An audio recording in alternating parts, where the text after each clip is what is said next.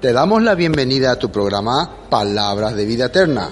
En estos momentos compartiremos el libro de Éxodo, Shemot.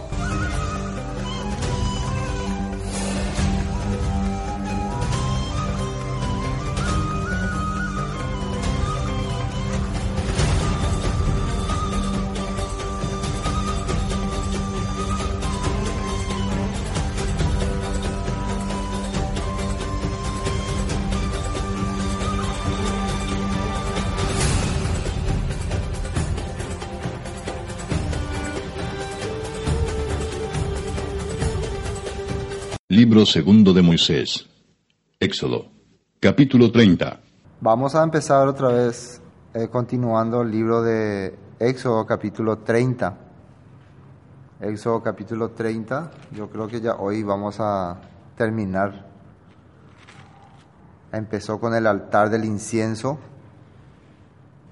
El altar del incienso era el lugar donde se ofrecía el incienso para... Eh, dirigir las oraciones al Padre, se quemaba el incienso ahí y ese humo que subía representaba las oraciones de los justos, la oración del sumo sacerdote hacia el Padre y eso representaba nuestra oración a Dios. Y eso se preparaba con incienso aromático especiales, detallado. Y por ejemplo el versículo 7 dice, Aarón quemará incienso aromático sobre él cada mañana cuando aliste las lámparas lo quemará. Cada mañana se hacía eso. ¿Entienden? No? Cada mañana. Es una referencia de hacer una oración siempre al Padre cada mañana. Y eso también se va a hacer, dice acá, eh, cuando Aarón encienda las lámparas al anochecer quemará el incienso, rito perpetuo delante del Eterno por vuestras generaciones. En este tiempo en este tiempo, esas oraciones son dirigidas al Padre a través del nombre de Yeshua Hamashiach. De ahí que nosotros cuando hacemos nuestra oración, hacemos en el nombre de Yeshua Hamashiach y va directo al Padre. Esa es la fórmula que el Padre ahora nos ha dejado para dirigirnos hacia Él. Amén. Bueno, y después vimos también la fuente de bronce saliendo nuevamente atrás el patio de la Mishkan, de la tienda de campaña, y la fuente de bronce tenía el objetivo el propósito de limpiar los pies y las manos de los sumos sacerdotes antes de ingresar al lugar santo y al lugar, en el caso del sumo sacerdote, una vez al año, el lugar santísimo. ¿Y qué, qué, representaba eso? Em, la vivencia que uno tiene a diario. Por más que uno ya fue, sus pecados fueron consumados por medio del cordero, por medio del animal que fue sacrificado en el altar del holocausto, en nuestro caso, a través de Yeshua, nuestros pecados fueron consumados, pero sí o sí, antes de presentarnos ante el Padre, necesitamos nosotros purificar nuestro andar y nuestra, nuestro accionar. Es fácil presentarse ante el Padre y de, o sea, no va a ser fácil estar ante el Padre con manos sucias y con pie contaminado. De ahí que es importante ese punto, ¿no? entender si lo que estamos haciendo le agrada al Padre. Ya no tiene acá, el, acá no es el problema ya mis pecados que fueron redimidos, que fueron consumados. Acá es mi andar una vez que yo fui, eh, una vez que yo entendí el plan del Padre, mi andar diario, cómo está. Entonces para eso estaba la fuente de bronce. Eso también representa la comunión, la palabra, el, el convivir con los hermanos. La escritura dice que la comunión uno con otro nos limpia de todo pecado, el compartir. Entonces, cuando menos una persona comparte, cuanto menos se eh, puede eh, reunirse, recuerden que esa fuente de bronce se hizo el espejo de las mujeres que velaban en el templo, de gente que hacía servicio al Todopoderoso para reflejar nuestra realidad. Entre hermanos podemos mirar si estamos bien o estamos mal. Yo solo no puedo decir, yo que estoy bien. Porque mucho, y esto hay que entender también, porque mucho, especialmente en el grupo de raíces hebrea, últimamente, muchos se han convertido en llanero solitario. Algunos dicen porque el famoso dicho, mejor solo que mal acompañado, ¿no? ¿Eh? Así dice, ¿no? Pero yo estoy seguro que si vos llevas una vida correcta, una vida eh, digna, una vida como la escritura dice, esté en donde esté, no vas a sentirte mal. Si vos notas que alguien está mal, le vas a poder ayudar. Si vos notas que su doctrina está mal, podés compartir con él y si llega el momento en que ya no pueden compaginar doctrinalmente y vos sentís que eso te afecta a tu vida, a tu vida diaria, entonces opta por retirarte. Eso hay que tener bien en cuenta ¿no? cuando uno eh, ve esos puntos. Pero el compartir con otra persona es muy bueno. El tener grupos donde poder ir a compartir, donde alguien que pueda conocer tu andar, tu caminar, tu, tu trato con los demás, es muy importante. Estar solo nomás y decir que está bien porque yo creo que estoy bien, no conviene. Bueno, eso era lo que representaba la fuente de bronce. Y nosotros habíamos dicho que era sombra de Yeshua mismo en la tierra. Yeshua aquí en la tierra. ¿Qué hizo Yeshua aquí en la tierra? Nos mostró cómo estábamos. Nos dijo cómo estábamos caminando. ¿Y por qué tenía autoridad esa palabra? Porque Él estuvo viviendo con nosotros, compartiendo con nosotros, comiendo con nosotros, experimentando todas nuestras aflicciones y nuestros dolores. Por eso su enseñanza era directa. Entonces, de la misma manera, un hermano que convive, que comparte, que experimenta nuestros eh, diario vivir, va a saber decirnos si estamos bien o estamos mal. Amén. Porque eso es lo importante, el trato así. Hoy en día, claro, por la tecnología se ha perdido mucho eso, ¿no? La mayoría de las personas optan por quedarse en su casa y convertirle a su Dios, Dios computadora o Dios celular. Ese es su nuevo eh, Dios, ¿no? Al quien le venera y le honra. Pero estamos, eh, un día llegará, cuando, cuando venga el tiempo final, los últimos tiempos, solamente lo que hemos convivido con unas personas va a ser lo que va a estar presente. Nuestra convivencia. Estos, todo esto va a quedar fuera, no va a funcionar. Hay que entender en cuenta, eso ya ocurrió en tiempos pasados cuando los israelitas, cuando vino Babilonia a Jerusalén, destruyó el templo, destruyó todas las cosas que para ellos era sagrado destruyó sus muros, su ciudad, todo, no quedó nada.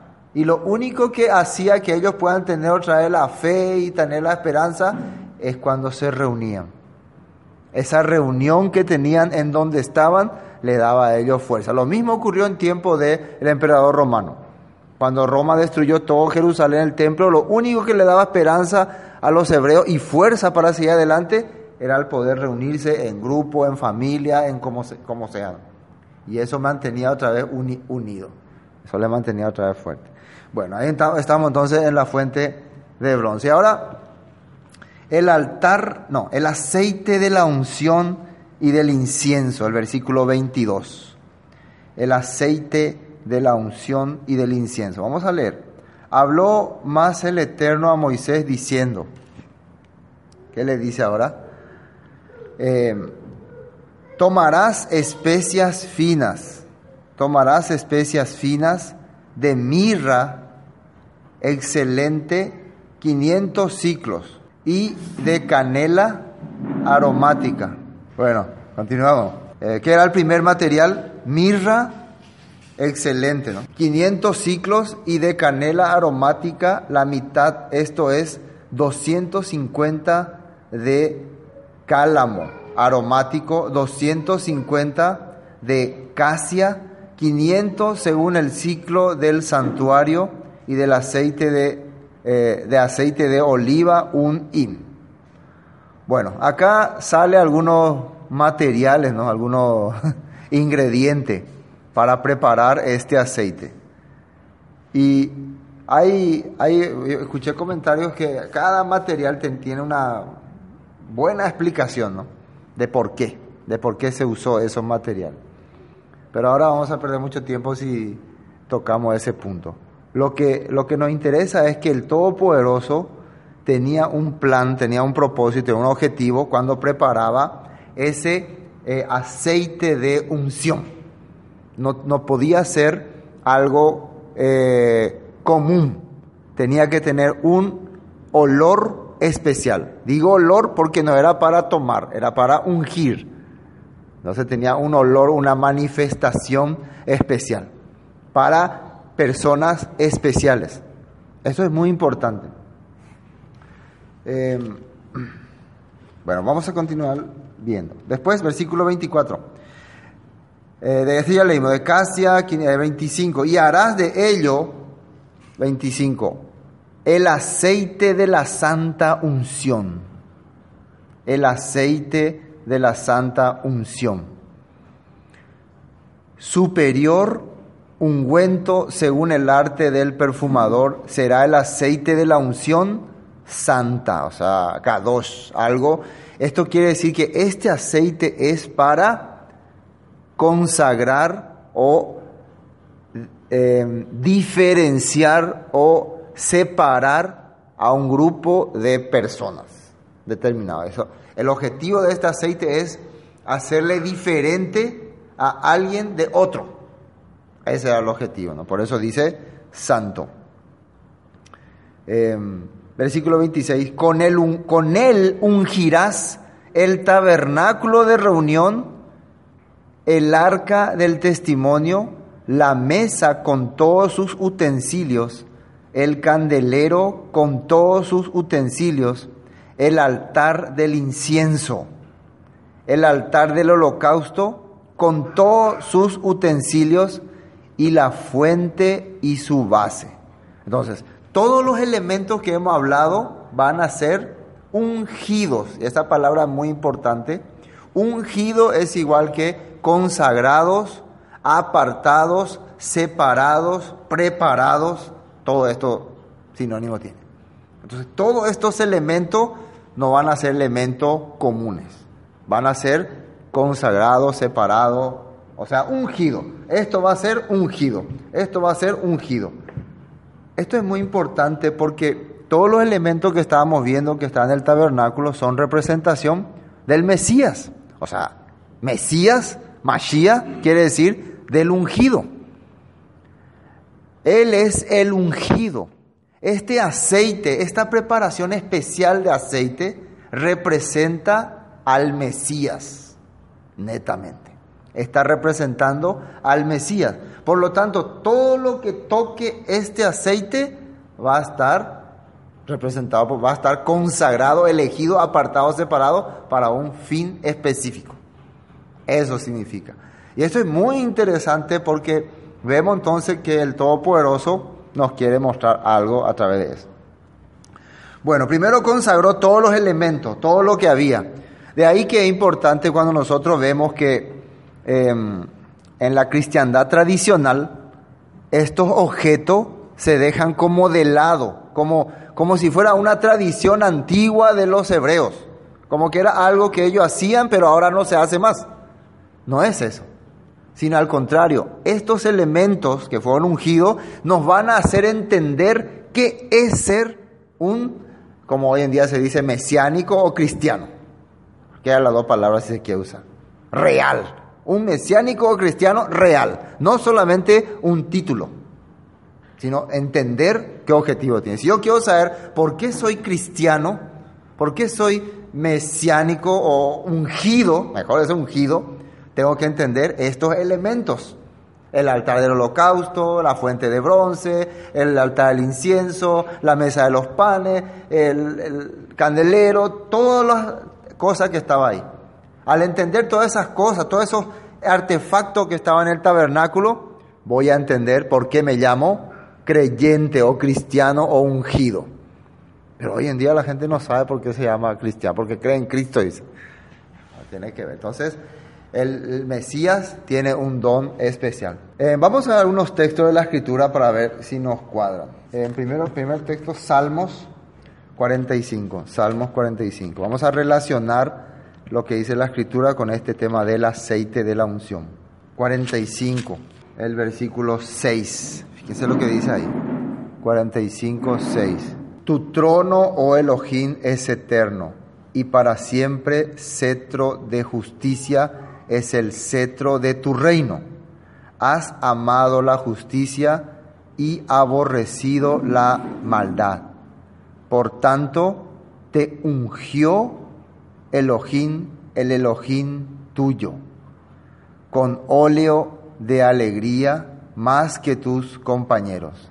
Mirra, aloe y casia exhalan todos tus vestidos. Desde palacios de marfil te recrean.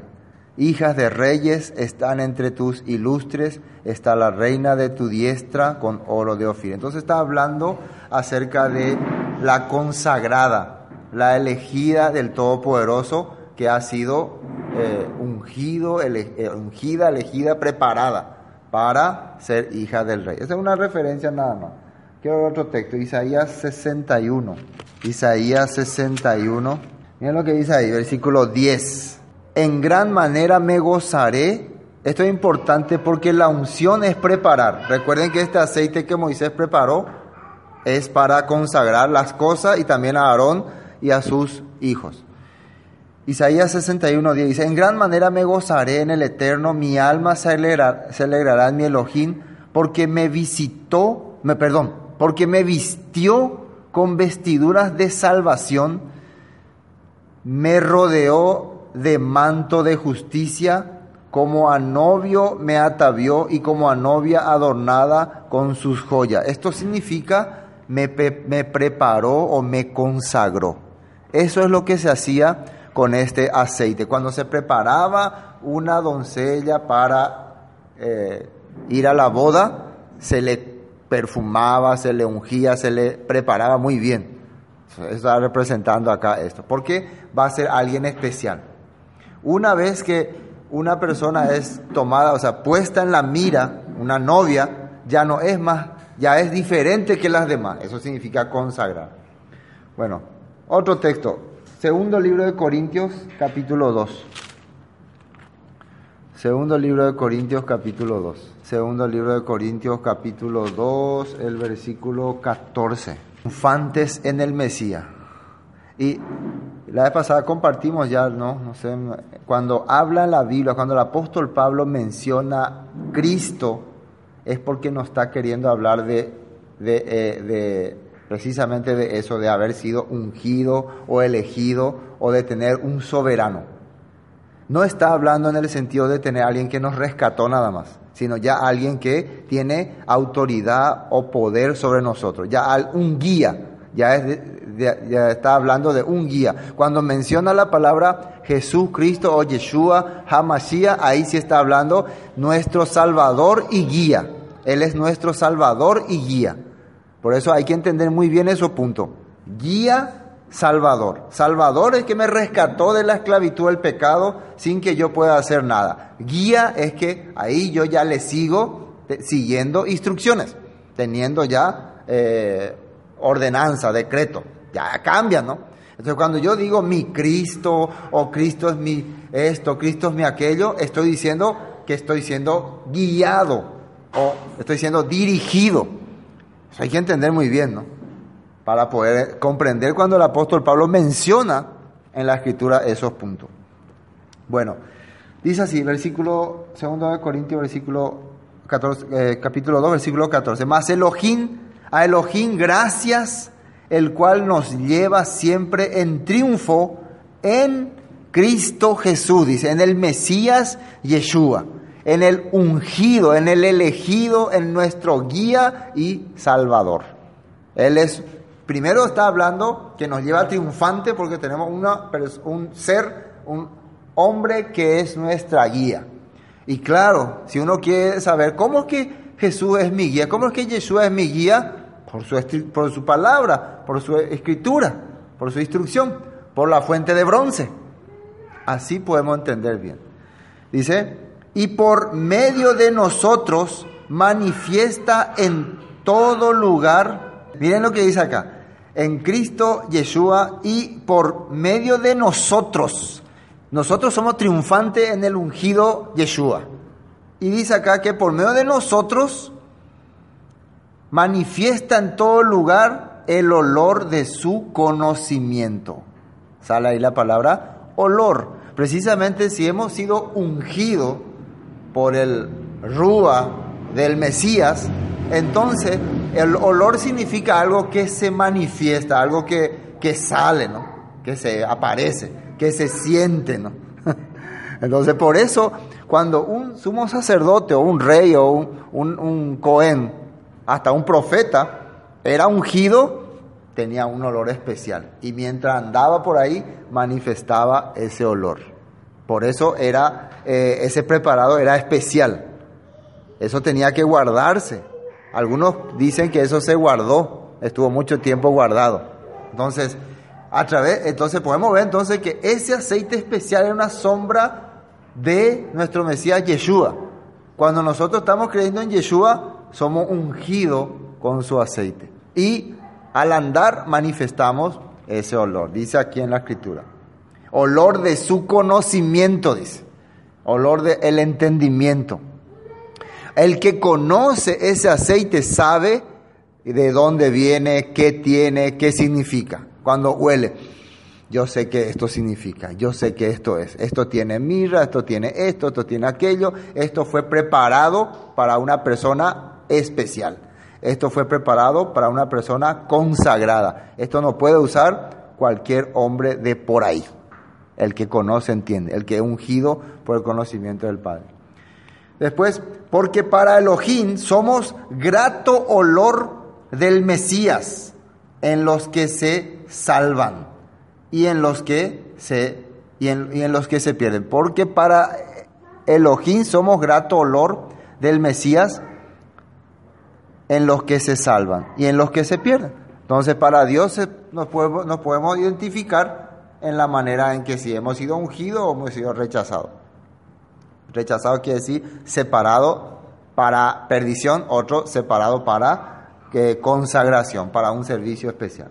Bueno, vamos a continuar.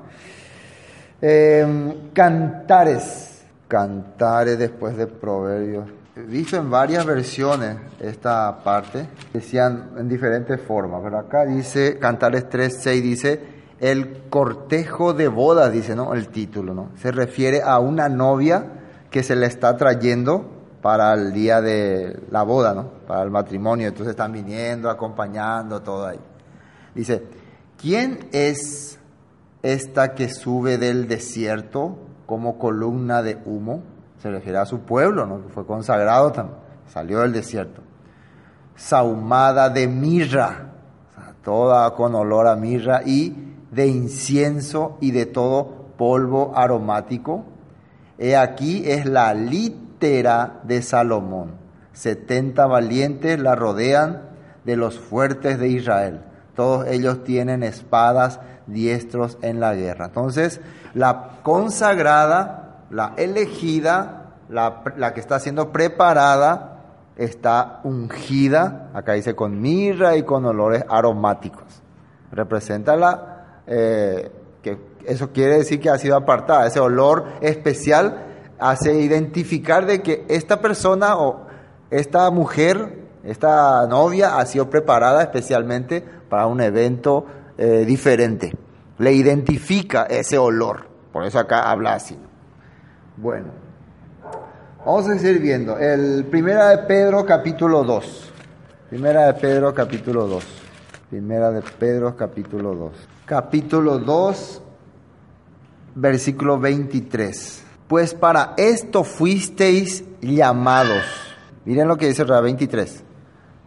Eh, dos, ¿cuánto dije? 23, ¿no? Ah. ¿Quién cuando le maldecían, habla el Mesías, ¿no? ¿Quién cuando Vamos a leer el 21, mejor para entender. 2.21. Pues para esto fuisteis llamados, porque también el Mesías, el ungido, padeció por nosotros, dejándonos ejemplo para que sigáis sus pisadas, el cual no hizo pecado, ni se le halló engaño en su boca, quien cuando le maldecían no respondía con maldición, cuando padecía no amenazaba, sino encomendaba la causa al que juzga justamente, quien llevó el mismo nuestros pecados en su cuerpo sobre el madero, para que nosotros, estando muertos a los pecados, vivamos a la justicia y por cuya herida fuisteis sanados. Hay que entender también que el aceite era una eh, representación de sanidad, se usaba también para sanar en aquella época. Entonces, un enfermo, cuando se le echaba el aceite, estaba siendo ungido. Quiere decir, estaba recibiendo una sanidad. Esa es la figura que tiene también este aceite de unción. Aparte de consagrarnos, apartarnos, separarnos, hacernos especiales, también sanarnos. Es una manera de recuperar nuestra vida. Porque vosotros erais como ovejas descarriadas, pero ahora habéis vuelto al pastor y obispo de vuestras almas. ¿Se acuerdan cuando el buen samaritano, ¿no? Cuando Jesús contaba esa historia, le sacó aceite y, y vino, ¿no? Para curar y sanar sus heridas. Así dice la escritura. Bueno, ese es el texto que quería ver. Hay un texto más y voy a entrar directo al libro. Salmos 18. Salmos 18. Salmos 18, 50. Grandes triunfos da a su rey y hace misericordia a su ungido, a David y a su descendencia para siempre. Ungido, otra vez separado, apartado, entonces a los consagrados, a David y a su descendencia le da grande misericordia para siempre. Estamos nosotros teniendo en cuenta entonces que este aceite representaba al Mesías, representaba el linaje escogido por el Padre y por eso se le está ordenando a Moisés para preparar. Hay varios textos más, pero vamos a volver a Éxodo. A continuar. Entonces, versículo 25 otra vez. Y harás de ello el aceite de la santa unción santa unción, santo separador, para separar a las personas. De la, eh, de la santa unción. Con, él, con él ungirás el tabernáculo de reunión, el arca del testimonio, ya dijimos todo lo que se va a ungir. Versículo 29, así consagrarás y serán cosas santísimas. O sea, cosas preparadas para una, eh, un evento o un, un trabajo especial. No van a hacer cosas cualquiera. Todo lo que tocare en ellos será santificado. Todas las cosas, todo lo que tenga que ver con el, la, la menorá, lo que tenga que ver con el arca del pacto, la fuente, el altar del holocausto, va a quedar consagrado al Todopoderoso. Eso era importante. Era importante porque por eso ese tabernáculo le estaba uniendo al pueblo con el Todopoderoso. 30. Ungirás también a Aarón y a sus hijos y los consagrarás para que sean mis sacerdotes. También, aparte de todo lo que está acá, estas personas van a ser separadas, van a ser mis sacerdotes. La palabra sacerdote, cohen en hebreo, quiere decir puente, el que une, el que va a dar, darme eh, línea con mi pueblo. Los sacerdotes me van a dar línea con mi pueblo. Pero antes de eso, tienen que ser ungidos por este aceite especial. ¿Entienden? Después, y, hablarás a los hijos de Israel diciendo, este será mi aceite de la santa unción por vuestras generaciones. O sea, ese aceite siempre lo iban a tener. Siempre iba a estar. Y siempre la pregunta que hacemos otra vez, ¿y dónde está ese aceite ahora? No hay más, ¿no?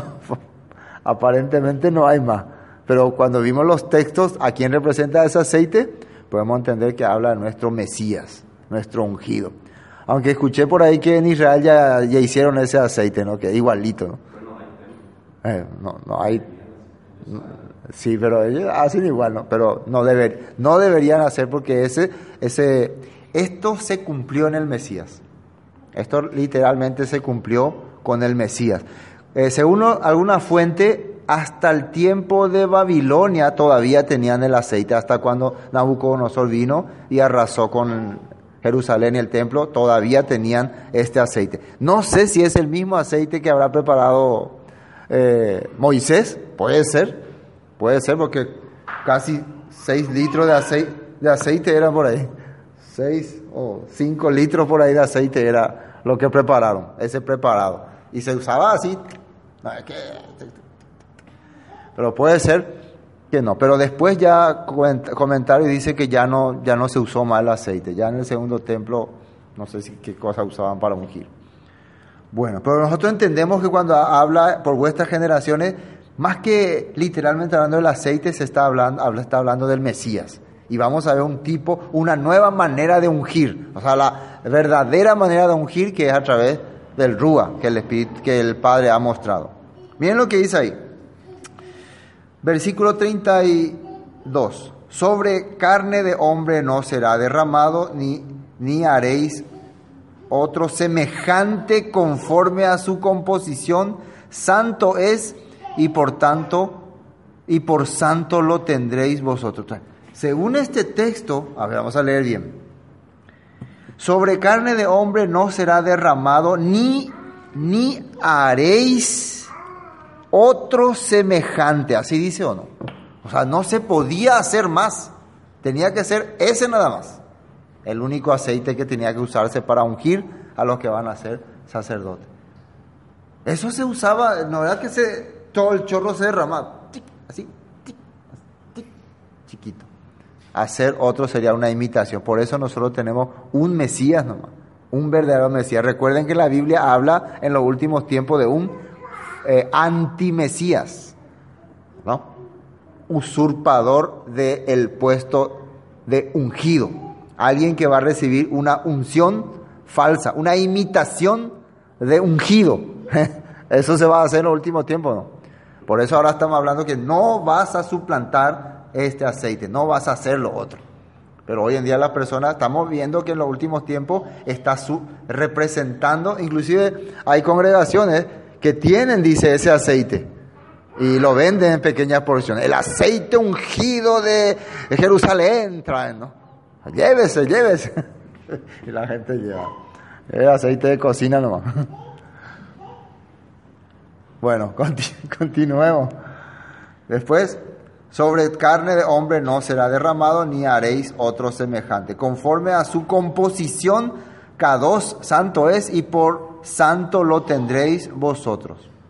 Cualquiera que compusiere ungüento semejante y que pusiere de él sobre extraño, será cortado de entre su pueblo. Esto también quiere decir que ese aceite era exclusivamente para los que iban a ser sacerdotes ¿Y a quiénes él eligió para ser sacerdote? En este tiempo era para, acá ya dice, vamos a ver, eh, a ver, ah, versículo 30 dice, ungirás también a Aarón y a sus hijos y los consagrarás para que sean mis sacerdotes. Si alguien usaba esto para ungirle a otra persona que no sea el linaje de Aarón, estaba cometiendo falsedad. ¿Se acuerdan que hizo Jeroboam? Jeroboam eligió otras personas que no sean de la descendencia de Aarón para que sean sacerdotes. También el tiempo de Yeshua, muchos de los que estaban actuando de sacerdote no habían sido ungidos de acuerdo a ese linaje. Eran de otra línea, de otra familia y estaban usurpando el puesto. ¿Entienden ese punto? También los reyes. Por eso el profeta Samuel fue el primero que ungió con ese aceite al primer rey de Israel que fue el rey Saúl y después le ungió al rey David. Por eso era tan importante cuando un profeta le ungía, porque le había echado el aceite consagrado. No es que le echaba cualquier aceite de la esquina, aceite consagrado, especial, que ellos tenían. Y ellos sabían que solamente a Saúl y después, porque Dios le rechazó, aunque Saúl fue escogido, fue consagrado, Dios le rechazó. Después fue ungido David. Y después los sumos sacerdotes tenían que ungir con ese mismo aceite a los que iban a ser rey, también los sacerdotes. ¿Dónde me quedé? 33, ¿no? Cualquiera que, que compusiere ungüento semejante y que pusiere de él sobre extraño será cortado entre su pueblo. Ahora, vamos a mirar lo que para nosotros representa esta unción, según la escritura. Eh, ¿Quiénes eran los que tenían que ser ungidos? Cuatro tipos de personas solamente podían ser ungidos. Primero, los que iban a ser jueces de Israel, los que iban a ser nombrados líderes en el tiempo de Moisés. Estamos hablando en el tiempo de Moisés. Después, este, este cargo de jueces sería eh, dado a los que serían rey. Por eso solamente los reyes eran ungidos. En este, en el tiempo de Moisés, los que iban a ser jueces. Después, los sacerdotes. Solo los que van a, del linaje de Aarón tenían que ser ungidos por este aceite. Y también los reyes, después ya vienen los reyes, los que iban a reinar, iban a ser también ungidos con este aceite. Y por último, los profetas. Entonces, todas las personas que iban a ser ungidas por este aceite era porque iban a tener una función especial. Iban a tener, iban a ser diferentes del resto de la población. Eso es importante entender. Ahora, ¿qué tiene que ver esto con nosotros? Mucho. Porque cuando viene Yeshua, Yeshua es ungido también por, por, por el Padre. Dice que el Rúa se manifiesta. Este es mi hijo amado en quien tengo complacencia. Le está consagrando ahí. Lo que nosotros podemos decir, le está ungiendo con un aceite celestial un aceite que viene de lo alto. Entonces, cuando Yeshua empieza a compartir, cuando Yeshua empieza a hablar, cuando Yeshua empieza a predicar, está manifestando ese conocimiento de esa unción. Después, cuando Yeshua, 40 días después de haber resucitado, sube a los cielos, el día 50 de su, eh, de su resurrección, de, de, de Pesat, día 50 de Pesat, desciende su rúa sobre todo los que estaban ahí. Son ungidos por el aceite que el Mesías enviaba. Hablamos de aceite, ¿no?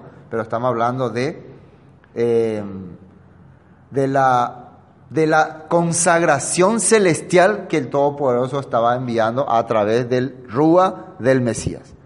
¿Cómo eso se conseguía? Vamos a tener que en cuenta que los elementos que se usó para preparar este aceite eran elementos de la naturaleza elementos físicos que se puede sentir, se puede eh, palpar, apreciar, oler. Saber de dónde viene. Era mirra, canela y otra. Yeshua también. Yeshua era, estuvo con nosotros en la tierra. Nosotros, digo nosotros porque nuestros antepasados son la sombra de nosotros. Aunque nosotros no estuvimos ahí, pero si ellos estuvieron, nosotros estuvimos. Así significan.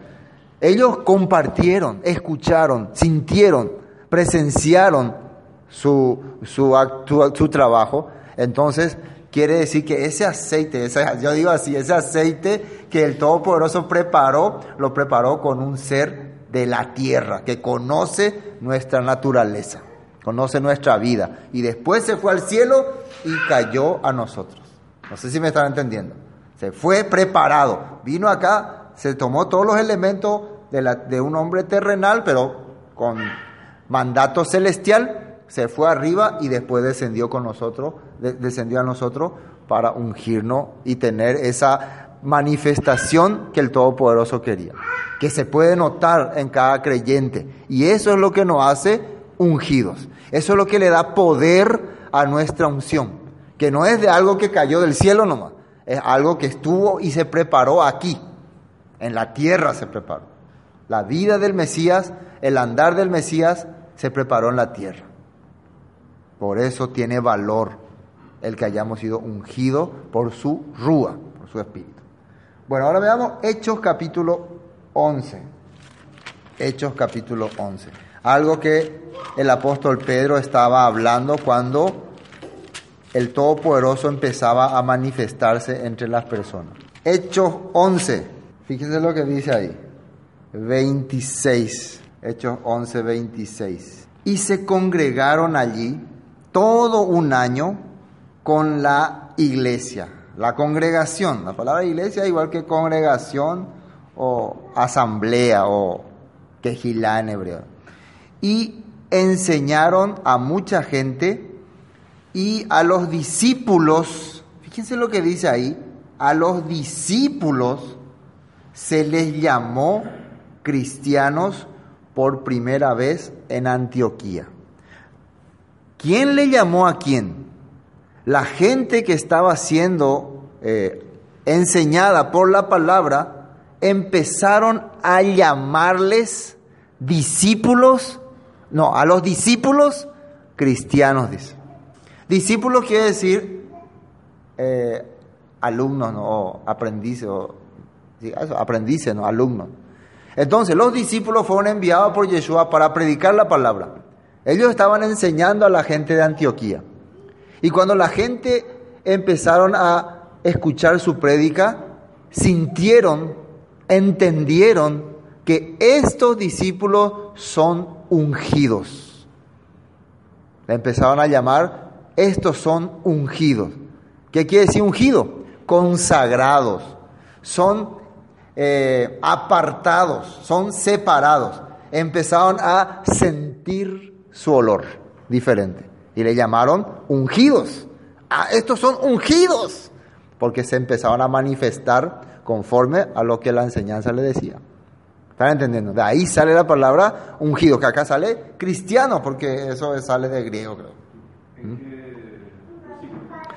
A versículo 26, eh, Hechos 11, 26. Y se congregaron allí todo un año con, con, la iglesia y enseñaron a mucha gente y a los discípulos se les llamó ungidos por primera vez en Antioquía. Entonces, se le, ¿por qué? Porque eran diferentes. Fue. Mesianistas, sí, igual, mesianistas, cristianos, ungidos, consagrados también puede ser. Pero lo que, lo que yo quiero recalcar es que la gente empezó a notar la diferencia de ellos. Estos no son cualquier persona, son ungidos. Y esa gente que estaba escuchando, por más que eran eh, gentiles, entendían lo que le estaban hablando. No es que eran totalmente ignorantes. Entendían, sabían el tema. Ellos lo que lograron entender es, estos son los consagrados. Volvieron al tiempo de Moisés otra vez. Estos son los que el Todopoderoso eligió para que nos pueda hablar este tema. Regresaron otra vez al origen. Por eso nomás le llamaron ungidos. Usted piensa que a cualquiera se le llamaba ungido antes, no.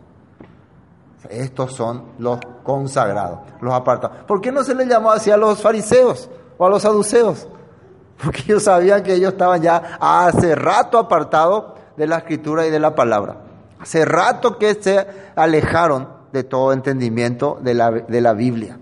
Pero cuando esta gente empezó otra vez a escuchar, a entender, a comprender el plan profético del Padre, estos son los ungidos o cristianos.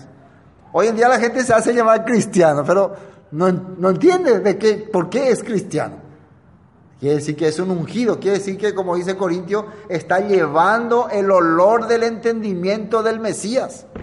Por eso debe ser ungido. Pero no, yo soy cristiano.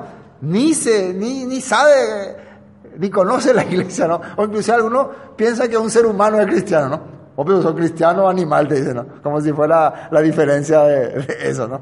Yo soy cristiano, no soy un animal, dice. No, para que entendamos nomás, ¿no? Este punto.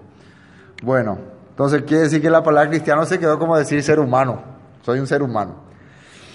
Bueno, entendimos este punto, ¿no? Se empezó a llamarle ungidos. Ahora, otro texto, eh, Hechos 26, Hechos 26. Hechos 26, Hechos 26, 6. Defensa de Pablo ante Agripa. Y acá hay algo interesantísimo que analizar. Dice, eh, Pablo está hablando, ahora por la esperanza de la promesa, él está defendiéndose, ¿no? Que hizo Elohim a nuestros padres, soy llamado a juicio. Atiendan bien, por la esperanza de la promesa que hizo Abraham, eh, que, esperanza que la promesa que hizo, perdón, Elohim a nuestros padres, soy llamado. Promesa cuyo cumplimiento esperan que ha de alcanzar nuestras doce tribus, sirviendo constantemente a Elohim de día y de noche por esta esperanza, oh rey Agripa, soy acusado con los judíos. Dice, este es larguísimo su defensa. Bueno, lo que yo quiero recalcar, que ¿de qué estaba hablando él? de las promesas de Israel, de las doce tribus, Abraham, de Elohim, todo lo que nosotros ahora estamos hablando. Dice que por eso le acusaban, le acusaban. Eso él estaba hablando. Pero fíjense cuando vamos al 28, em, versículo 28. Eh, desde el 24 vamos a leer, diciendo él estas cosas en su defensa, Festo a gran voz dijo, estás loco Pablo, las muchas letras te vuelven loco. Y más él dijo, no estoy loco, excelentísimo Festo, sino que hablo palabras de verdad y de cordura. Atiendan bien ahí, palabras de verdad y de cordura, dice. Yo estoy hablando cosas correctas, cosas que cualquier entendedor puede captar, el que esté en el tema. Yo no hablo locura, diferente del que está loco. Pero, pues el rey sabe estas cosas, fíjense, el rey entiende lo que le estoy hablando delante de quien también hablo con toda confianza, porque no pienso que ignora nada de esto, pues se ha hecho esto en algún rincón. Pues no se ha hecho esto en ningún rincón, en algún rincón dice. ¿Crees, oh rey Agripa? Miren lo que le dice, no le dice, ¿crees en Jesús? No le dice así, ¿no? ¿Qué le dice? ¿Crees, oh rey Agripa, a los profetas? Le habla de los profetas. ¿Quiénes, eran los profetas? Los que fueron consagrados por el Padre para llevar el mensaje. De esto está hablando, acá todo es profecía, todo es Abraham, doce tribus, restauración de Israel. Vean la tema, Y le pregunta al rey Agripa, ¿de pico cree? ¿De Pero lo que yo quiero preguntarte es si cree o no. ¿Cree o no? ¿Qué le dice? Eh, yo sé que cree, le dice. Entonces Agripa dijo a Pablo, por poco me persuades a ser, ¿qué dice ahí? Ungido. Entonces, todo, o sea, cristiano dice, ¿no? Todo el tema de restauración de doce tribus de Israel, de promesas de Abraham, ¿qué significa? Si vos toda esa creencia empezás a creer, cierto, cierto, cierto, ¿qué sos? Sos un ungido o un cristiano. Pero increíblemente el decir hoy, por eso el mesianismo no quiere que se le diga cristiano, porque cuando voy a decir cristiano es precisamente rechazar todo lo que acá Pablo dice que está defendiendo. Entonces, el rey Agripa quiere decir que él, yo no soy una persona que está creyendo, o sea, viviendo todas estas cosas. Eh, está como políticamente nomás, no sé si me entienden, ¿no? Está ahí, pero hasta ahí. Yo no soy un ungido. ¿Qué era ungido? Alguien elegido para llevar este mensaje. Preparado para una función. Yo no soy ese. Yo soy un rey, pero el rey, ¿qué era? Era ungido. Pero de esta manera, no. El rey también tenía que llevar el mensaje. Entonces, yo no soy de esa línea. Él entiende lo que dice, que casi me haces un una persona que tiene que llevar el mensaje. Como dice Daniel, los entendidos resplandecerán como la luz del firmamento. Así es, los entendidos.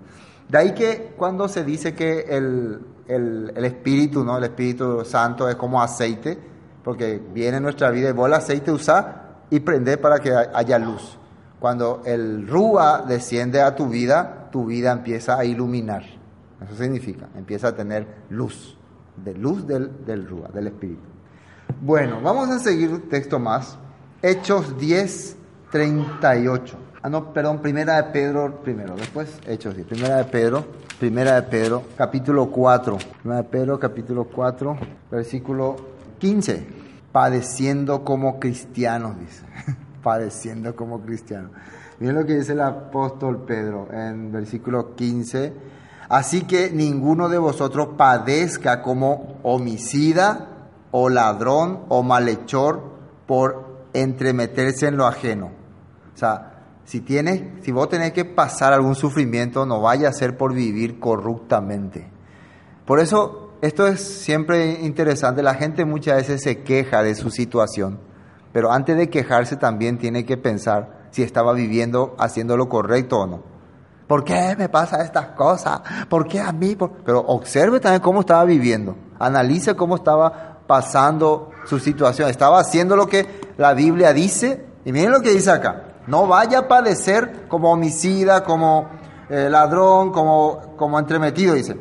Así que ninguno de vosotros padezca como homicida o ladrón o malhechor o por entremeterse en lo ajeno.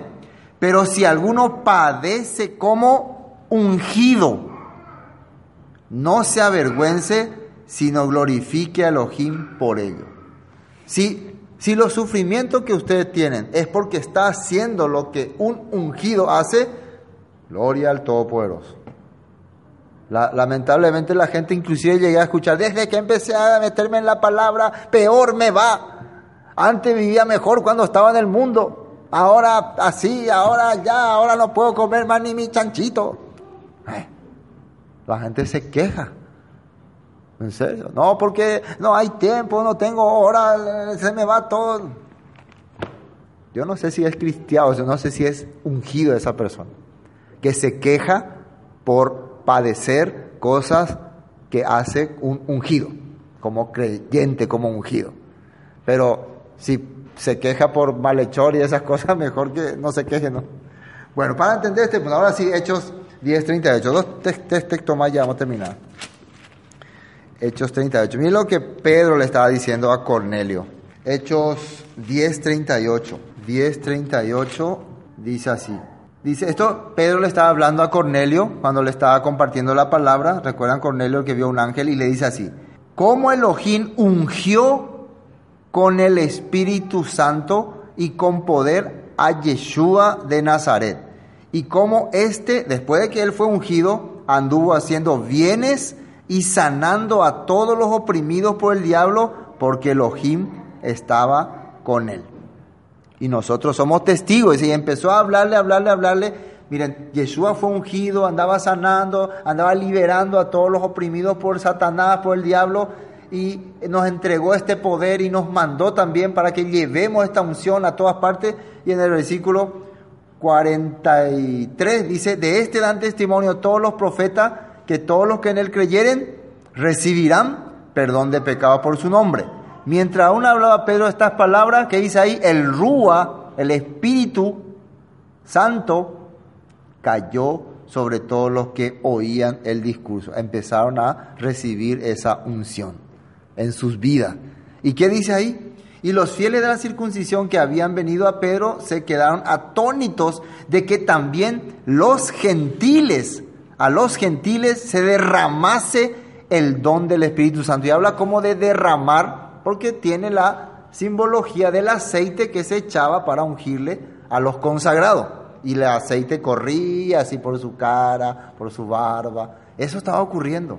¿Cómo ellos también están recibiendo? Ahora, ¿cómo podían ellos saber que a estas personas se le estaba derramando el Espíritu Santo? Porque había manifestaciones, dice. Había eh, algunas manifestaciones. Dice acá, porque les oían hablar en lenguas y magnificaban a Elohim.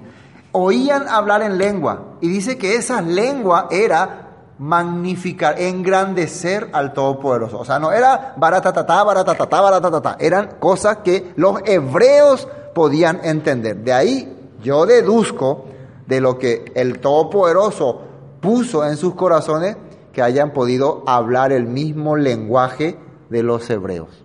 Porque eso fue lo que ocurrió en Pentecostés. Empezaban a hablar las lenguas que los otros le entendían. Si estos eran gentiles, empezaban a hablar en hebreo.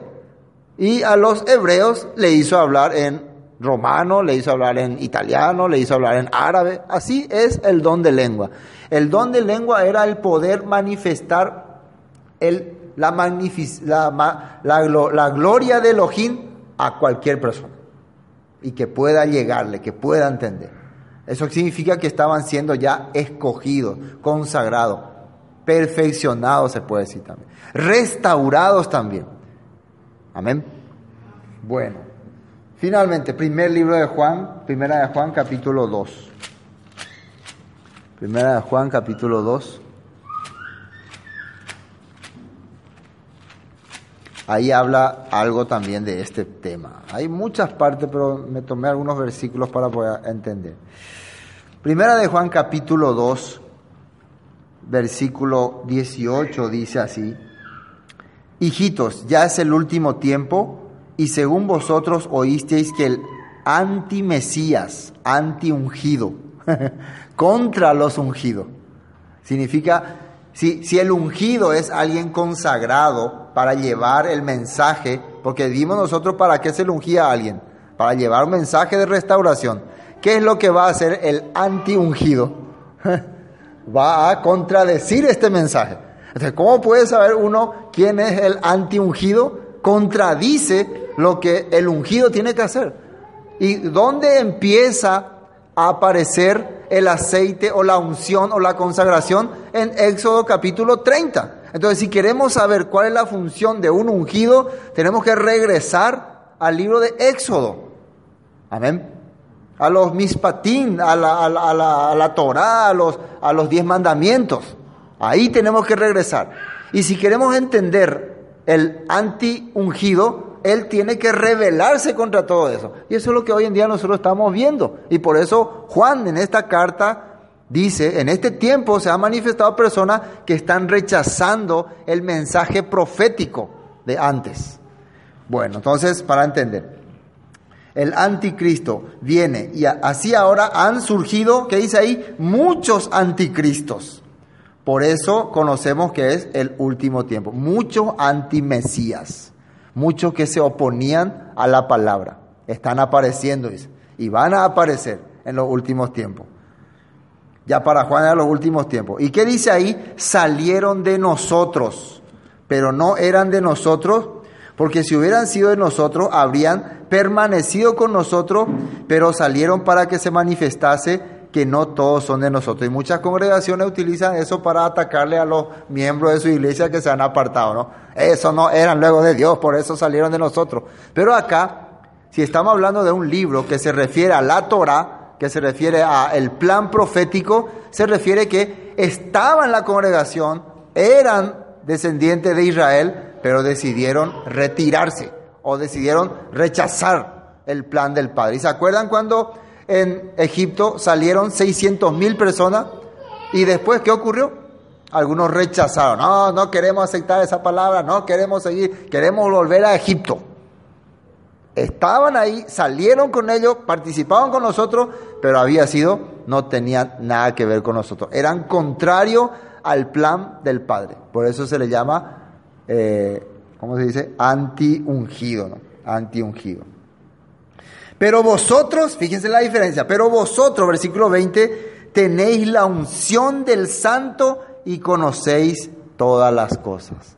Pero el que tiene unción, ¿qué unción? Recibiste esa manifestación del Rúa en Pentecostés, cuando creíste, cuando aceptaste la palabra del Mesías, fuiste ungido por su poder por su rúa y por eso tener entendimiento de todas las cosas. ¿Qué son todas las cosas?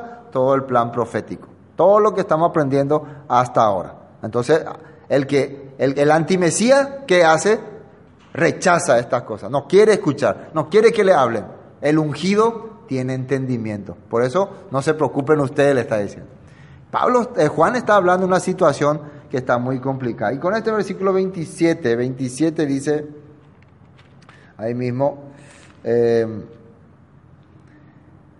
pero la unción que vosotros recibisteis de Él permanece en vosotros y no tenéis necesidad de que nadie os enseñe, así como la unción misma os enseña todas las cosas y es verdadera y no es mentira, según ella os ha enseñado, permaneced en Él. Acá está hablando como que la unción fuera alguien Realmente, ¿quién es la unción? Es el Rúa del Mesías.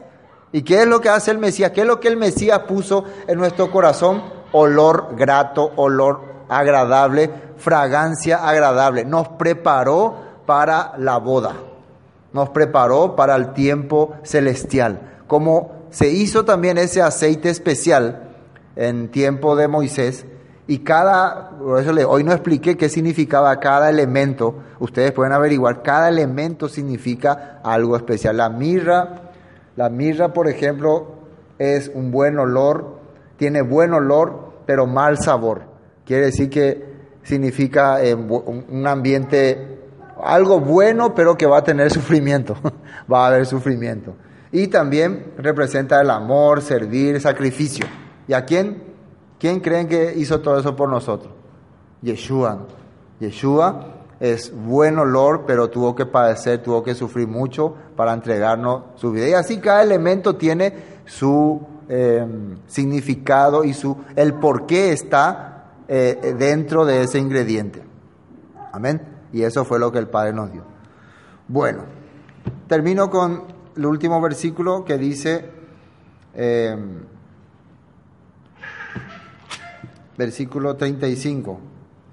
34. Dijo además el eterno Moisés, tomarás especia aromática, estacte y uña aromática y galvano aromático e incienso puro de todo en igual peso, y harás de ello incienso un perfume según el arte del perfumador, bien mezclado, puro y santo, y lo molerás parte de él en polvo fino y lo pondrás delante del testimonio en el tabernáculo de reunión, donde yo me mostraré a ti o será esta cosa santísima. Eso era ya el incienso aromático que iban a poner, dice acá, en el lugar del testimonio, en el arca del testimonio.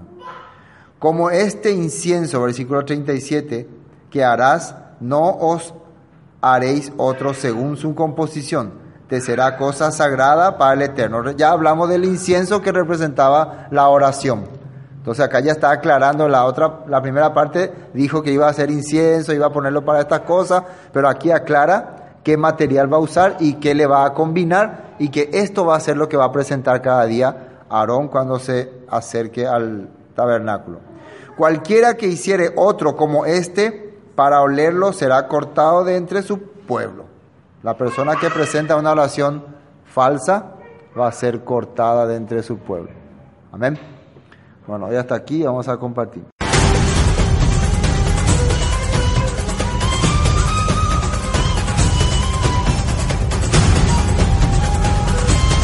Esto fue Palabras de Vida Eterna, con el estudio del libro de Éxodo. Para cualquier información, 0181 60 46 77. Bendiciones y hasta pronto.